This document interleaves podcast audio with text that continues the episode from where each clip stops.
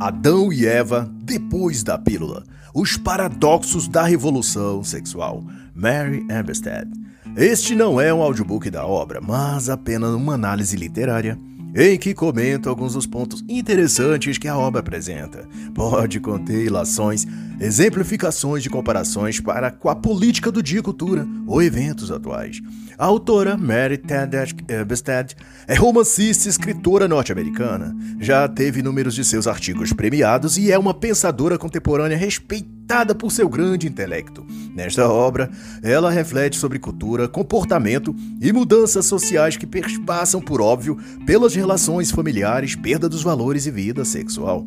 O pano de fundo que a autora utiliza é o dos contraceptivos, da indústria da antinatalidade, e nesse recorte, as pílulas anticoncepcionais. Mas, na ótica dela, esse fato foi ou é um mero passaporte para a revolução sexual que se seguiu, ou que ainda se segue, sei lá.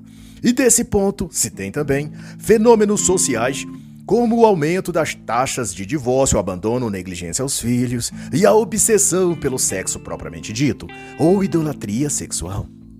Sociologicamente, se essa concepção estiver certa, desde as pílulas anticoncepcionais de liberação sexual, produziram-se um forte e gradativo declínio na civilização ocidental. Culturalmente, porém, em toda parte e lugar, não apenas este, mas todo outro método contraceptivo foi desde sempre celebrado como um grande positivo passo da humanidade em rumo ao desenvolvimento. É ensinado nas cátedras escolares que a pílula libertou as mulheres da escravidão de serem mães e donas de casa e deu a elas oportunidades pessoais e profissionais nunca antes experimentadas por elas.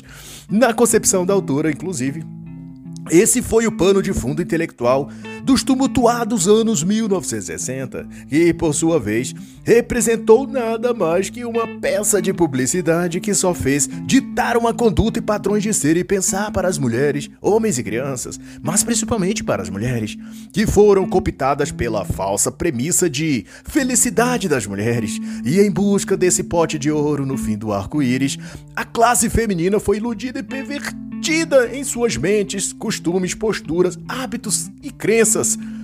E também nos seus casamentos, família e vida amorosa.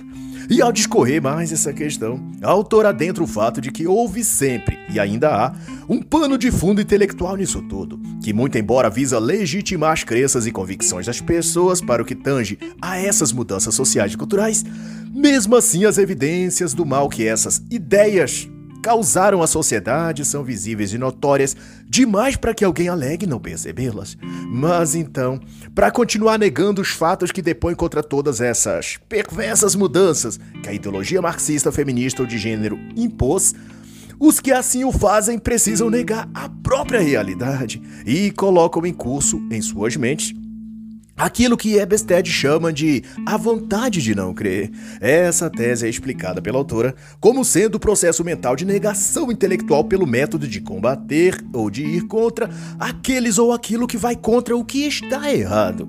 No exemplo do marxismo, a vontade de não crer é manifestada no comportamento de alguns de ir contra aqueles que são contra o comunismo. Nas universidades, nas décadas de 1980 e 1990, segundo a autora, essa metodologia até foi nomeada de anti-anticomunismo, isto é, grupos de docentes e supostos intelectuais acadêmicos que se posicionavam contra os que eram anticomunismo.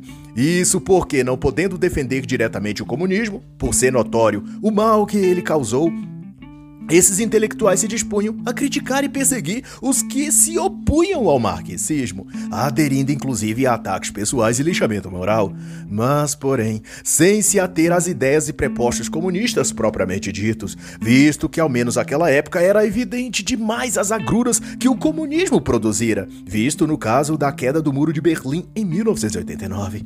E de acordo a Eberstedt, essa premissa ou fuga da realidade dizia que independentemente do que os comunistas estivessem estivessem fazendo, os capitalistas e os governos ocidentais eram igualmente ruins, ou talvez piores. Chamou-se a esse esquema de pensamento de equivalência moral, que corresponde a dizer que, na melhor das hipóteses, os comunistas só eram maus no mesmo tanto que os capitalistas. Mas havia entre algumas outras categorias de intelectuais, quem raciocinasse que as diferenças entre comunismo e capitalismo eram, na verdade, meras superficialidades era a teoria da convergência e defendia que por trás das aparências de esquemas externos do jogo, as mesmas mãos ou os mesmos ideais, objetivos e princípios eram a essência tanto do comunismo quanto do capitalismo, uma espécie de duas faces da mesma moeda. E nessa ótica, os Estados Unidos seria tão mal ou tão bom quanto a China, Cuba, Coreia do Norte ou qualquer outro regime totalitário. A tese de Mary Epstead era que era uma abdicação da inteligência quaisquer dessas alegações. Nessa negação da inteligência, onde pessoas inteligentes escolhiam ignorar as evidências com base em motivos aparentes sofisticados, mas irreais, inventados por eles. Em suas palavras, a autora denomina de vontade de não acreditar. Ela simplifica ainda mais essa tese, explicando que a vontade de não crer se trata de uma forte vontade de não acreditar nos efeitos perniciosos de outra força moral e social, mesmo quando seus danos são visíveis e claros. E segundo ela, esse é o mundo dos filósofos liberacionistas.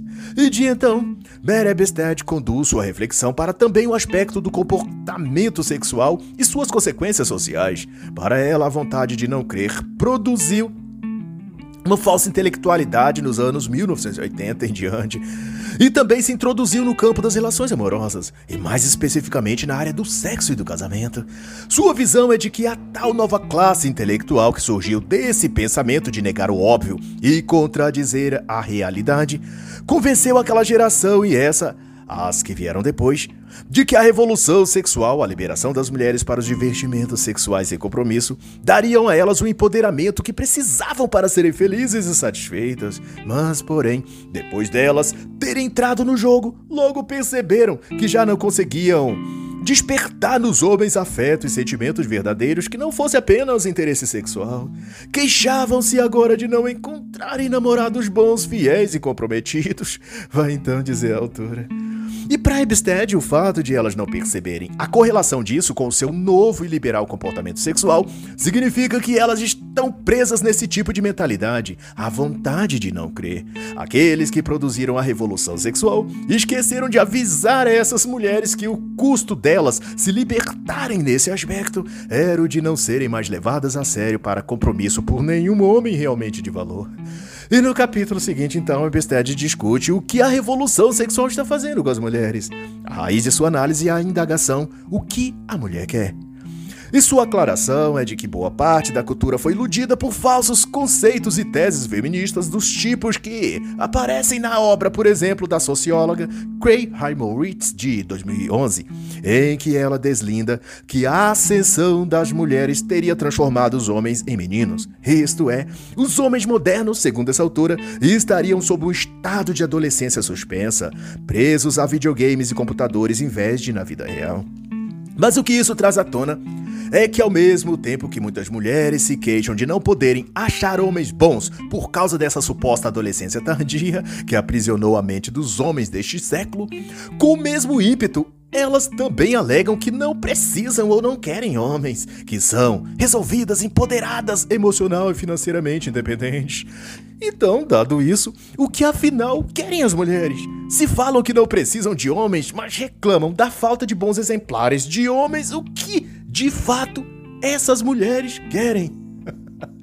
Mas seja como for, a paisagem moral e cultural foi profundamente alterada pela revolução sexual. E até mesmo essas indecisões e imprecisões que as mulheres manifestam é fruto disso, dessas conturbações psíquicas e emocionais que a propaganda da liberação sexual promoveu, e o feminismo é seu grande patrocinador. No início dizia que as mulheres só precisavam de mais igualdade social, como acesso ao voto e às escolhas políticas, por exemplo.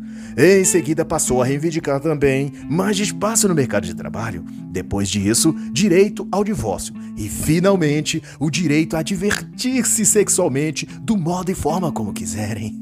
Mas o problema é que se recusam a arcar com o ônus dessa sua escolha e decisão, isto é, de deixar de ser vista como opção para o casamento. Ou seja, seja, à medida que se liberam para os entretenimentos sexuais, elas deixam de ser vistas como uma possível escolha para constituir família. Elas passam a serem vistas e tratadas como uma peça de carne no balcão de ofertas, onde cada um retira um pedaço para degustar, mas ninguém se compromete a levar a peça toda para casa. Esse é o preço, dentre outros, e faz parte do jogo. Mas, porém, o caso é que muitas mulheres reclamam quando a vida cobra delas o preço da tal liberdade que quiseram assumir. Afinal, o que querem essas mulheres? E dessa premissa juntam-se a insatisfação das mulheres, questões econômicas. Elas vão dizer que o mercado de trabalho favorece os homens em detrimento delas. Também aspectos sociais. Elas vão alegar que são mais vítimas da violência e preconceitos do que os homens. E é claro, vão também acrescentar à bagagem as velhas queixas de natureza sexual de que os homens sempre tiveram mais liberdade sexual em função da cultura patriarcal e que as mulheres tiveram esse direito ao prazer negado. Ocorre, não obstante, que cada vez que uma dessas suas reclamações é atendida e é dado a elas aquilo que reclamam de não ter, logo em seguida elas criam uma outra necessidade básica e passam a se queixar por essa coisa, dizendo que são infelizes porque lhes falta aquilo. É o paradoxo da insatisfação permanente. E nas palavras bem diretas da autora, trata-se de um ressentimento contínuo da vida e de tudo, um ódio sem nome, que impede essas mulheres de perceberem que, no fim das contas, elas estão entre os membros mais afortunados de toda a história do gênero. Trata-se, portanto, finaliza Mary Epstead, de um narcisismo psicótico em sentido clínico, o que revela que são mimadas e ingratas. Mas ao mesmo tempo, Ebsted também não vai poupar críticas ao atual modelo masculino, ou melhor, aos modelos de masculinidade apresentados no mercado da vida social. Os maridos, pais e provedores que eram os homens até um tempo atrás, diz ela, hoje são viciados em videogames, usam os bonés para trás e não querem muito saber de trabalho, além de serem perfeitos idiotas, sem nenhuma cultura, objetivo ou assunto a discutir. Os homens modernos também sofreram uma metamorfose. O adulto morreu e em seu lugar nasceu os eternos Peter Pan. E para Ebsted, essa ascensão do homem menino, como ela se refere, também foi em parte consequência da revolução sexual feminista. Segundo ela observa, a revolução da liberação sexual da mulher provocou uma espécie de atrofia do instinto protetor desses homens. Uma vez que, ao empoderar-se, no pior sentido do termo, as mulheres enunciaram sua feminilidade e delicadeza. Logo, passaram a caricaturizar-se de fortes e desbravadoras e que não precisavam nem da proteção nem dos cuidados masculinos. Elas eram independentes, é o que passaram a dizer nas letras das músicas, no comportamento geral. E com isso os homens ficaram sem terem o que ou quem proteger e cuidar, algo inerente a seu instinto masculino. Abriu-se então um vácuo psicológico que buscou-se ser preenchido de outra forma. Parece que agora os homens não precisavam mais crescer e amadurecer, serem responsáveis. Não há de quem cuidar, então podem permanecer crianças por mais tempo. Para que a pressa de entrar na vida adulta?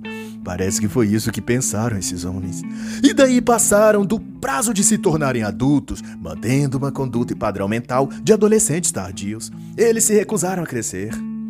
E isso somado ao fato de que as mulheres passaram também a praticar o sexo recreativo, isso deu aos homens a oportunidade de obterem sexo casual com as mulheres sem terem de assumir nenhum custo social como era antes.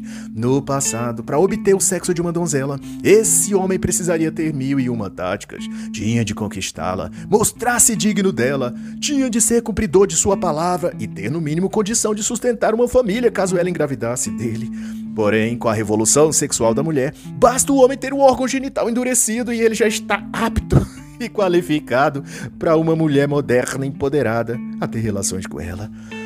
Esse homem não precisa mais de qualquer outra qualificação, nem profissional e muito menos moral ou de caráter.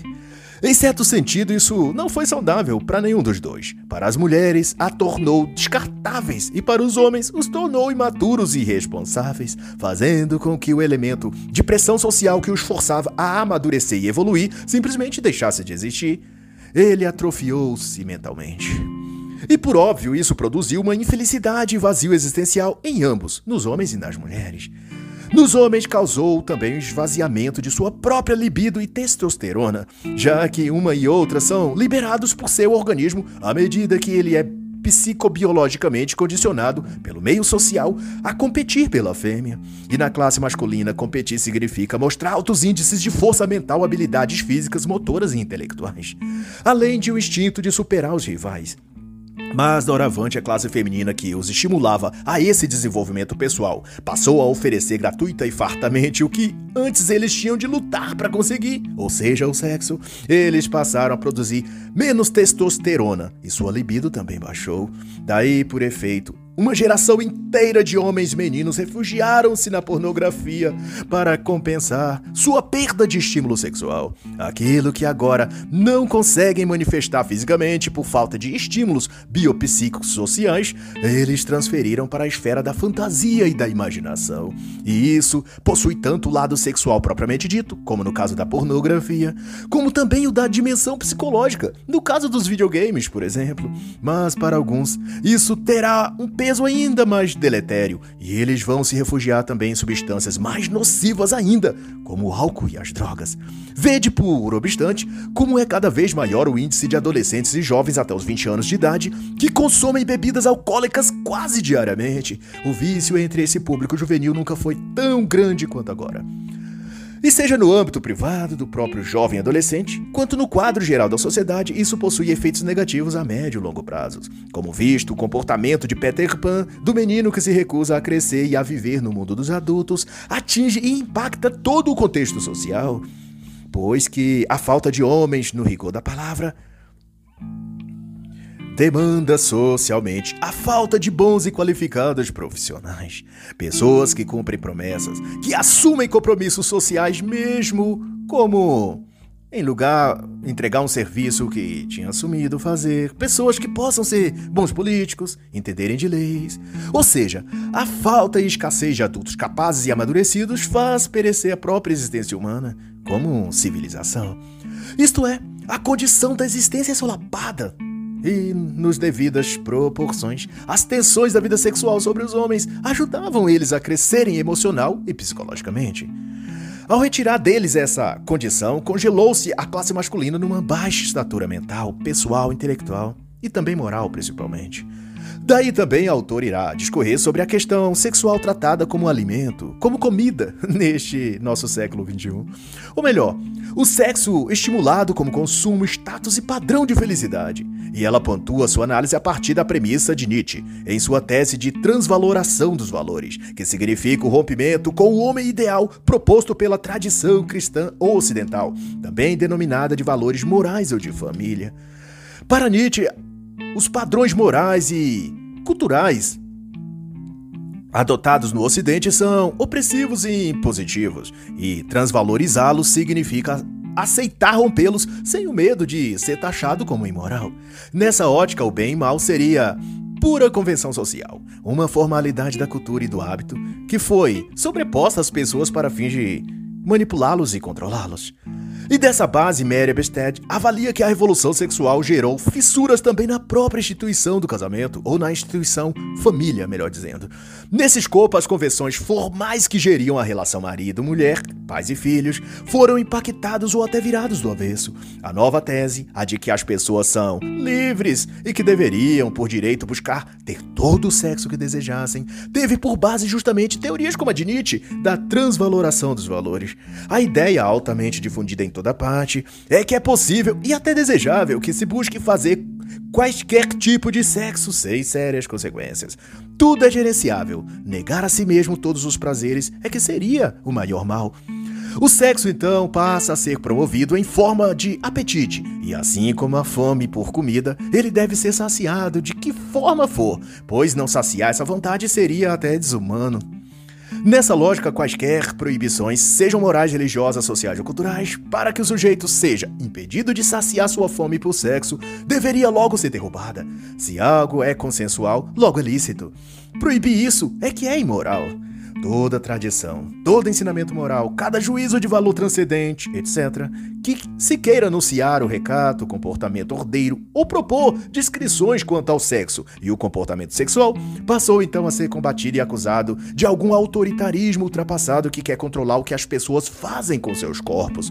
Porém, ninguém se atenta que o sexo é também uma força externa e interna que também controla o homem e a mulher, e no rigor dos fatos também faz dele um escravo. Logo, não é a religião nem os valores ou as tradições, como se queira se referir, quem quer controlar o que as pessoas fazem com seus corpos, mas justamente é um instinto sexual desordenado quem subjuga as pessoas a serem escravas de suas volúpias e desejos sexuais. Ou seja, seus instintos e paixões controlam seu corpo e sua mente. Ao prescrever valores de conduta, e princípios de comportamento, a tradição moral buscava, na realidade, libertar os indivíduos dessa escravidão ao sexo e aos desejos. Os obstáculos em suas vidas não são os valores, regras morais ou algo do tipo, mas justamente a incapacidade e falta de freios para viver uma vida sem ter o tempo todo de dizer sim para toda e qualquer paixão e desejo sexual. Normalmente, as pessoas que se queixam de a religião, a família ou a moralidade cristã tentar dizer como devem viver, não se importam elas de um mercado publicitário, a TV e a indústria de Hollywood fazerem exatamente isso e controlar todas as vontades sexuais dela, fazendo-as obcecadas por sexo e entretenimentos sexuais. Não é que não querem ser controladas, elas não querem é ser orientadas pelas razões e motivos certos. Se esse controle for de outros agentes sociais, como dito, a mídia, o cinema, etc., daí elas já não se importam de serem controladas e se tornarem psicologicamente escravas da indústria do sexo. Depreende-se por fim de tudo isso que o sexo, a sexualidade, a conduta sexual não se trata apenas ou meramente de comportamentos corporais, mas de padrões mentais. E queira ou não se admitir, haverá sempre algum estímulo externo conduzindo esses comportamentos. O que o cristianismo fez e propõe não é retirar liberdade, direitos ou prazer sexual das pessoas, mas sim quebrar as cadeias e o cativeiro espiritual mental que faz delas prisioneiras de sua libido. E assim, elas possam agir baseadas numa razão equilibrada, numa vontade prudente e acompanhadas de um senso de valor justo, benéfico e saudável. E em posse dessa consciência, o horizonte sexual muda e de um ato do corpo passa a ser visto também como um ato da alma, e por assim, com impactos em todas as demais áreas da vida, o que nos deixa a lição de que a historicidade cristã talvez nos ensine coisas mais salutares sobre esse tema do que Nietzsche ou a van filosofia tentou ensinar ao mundo. e no fim, a revolução sexual e seus desdobramentos só ajudou a tumultuar a vida das pessoas. Mas o que podemos fazer é, ao menos, deixar de sermos escravos voluntários disso. e assim encerra então a análise da obra Adão e Eva depois da pílula, de Mary Eberstead.